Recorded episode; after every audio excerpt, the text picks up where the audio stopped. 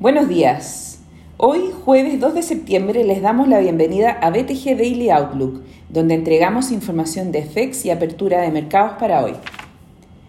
El tipo de cambio abre en 769 sobre el cierre de ayer con las bolsas globales operando al alza a la espera de los datos de empleos de mañana en Estados Unidos, que podrían dar señales de los pasos a seguir por parte de la Fed en el retiro de estímulos no convencionales.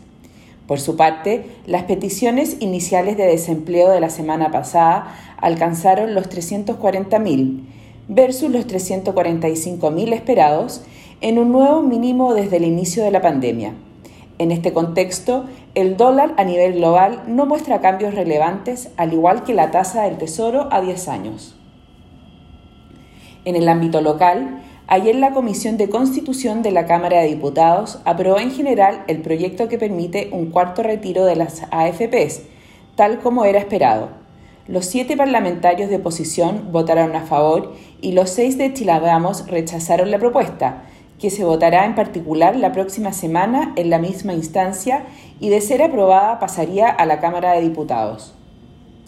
El Eurostock 50 avanza un 0,1% y en Estados Unidos el S&P 500 opera con ganancias de 0,4% y el Nasdaq con ganancias de 0,3%, buscando ambos índices nuevos máximos históricos.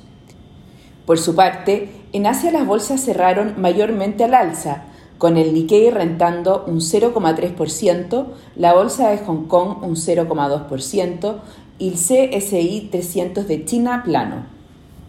Los commodities operan mixtos, con el cobre subiendo un 0,4% después de caer un 2% el miércoles, mientras que el petróleo WTI avanza 2,2%.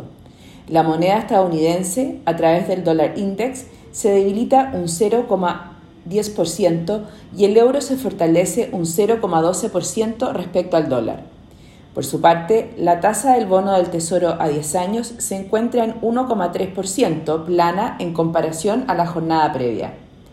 Respecto a los datos, en Estados Unidos las órdenes de fábrica aumentaron un 0,4% mes a mes en julio, levemente sobre las estimaciones de 0,3%.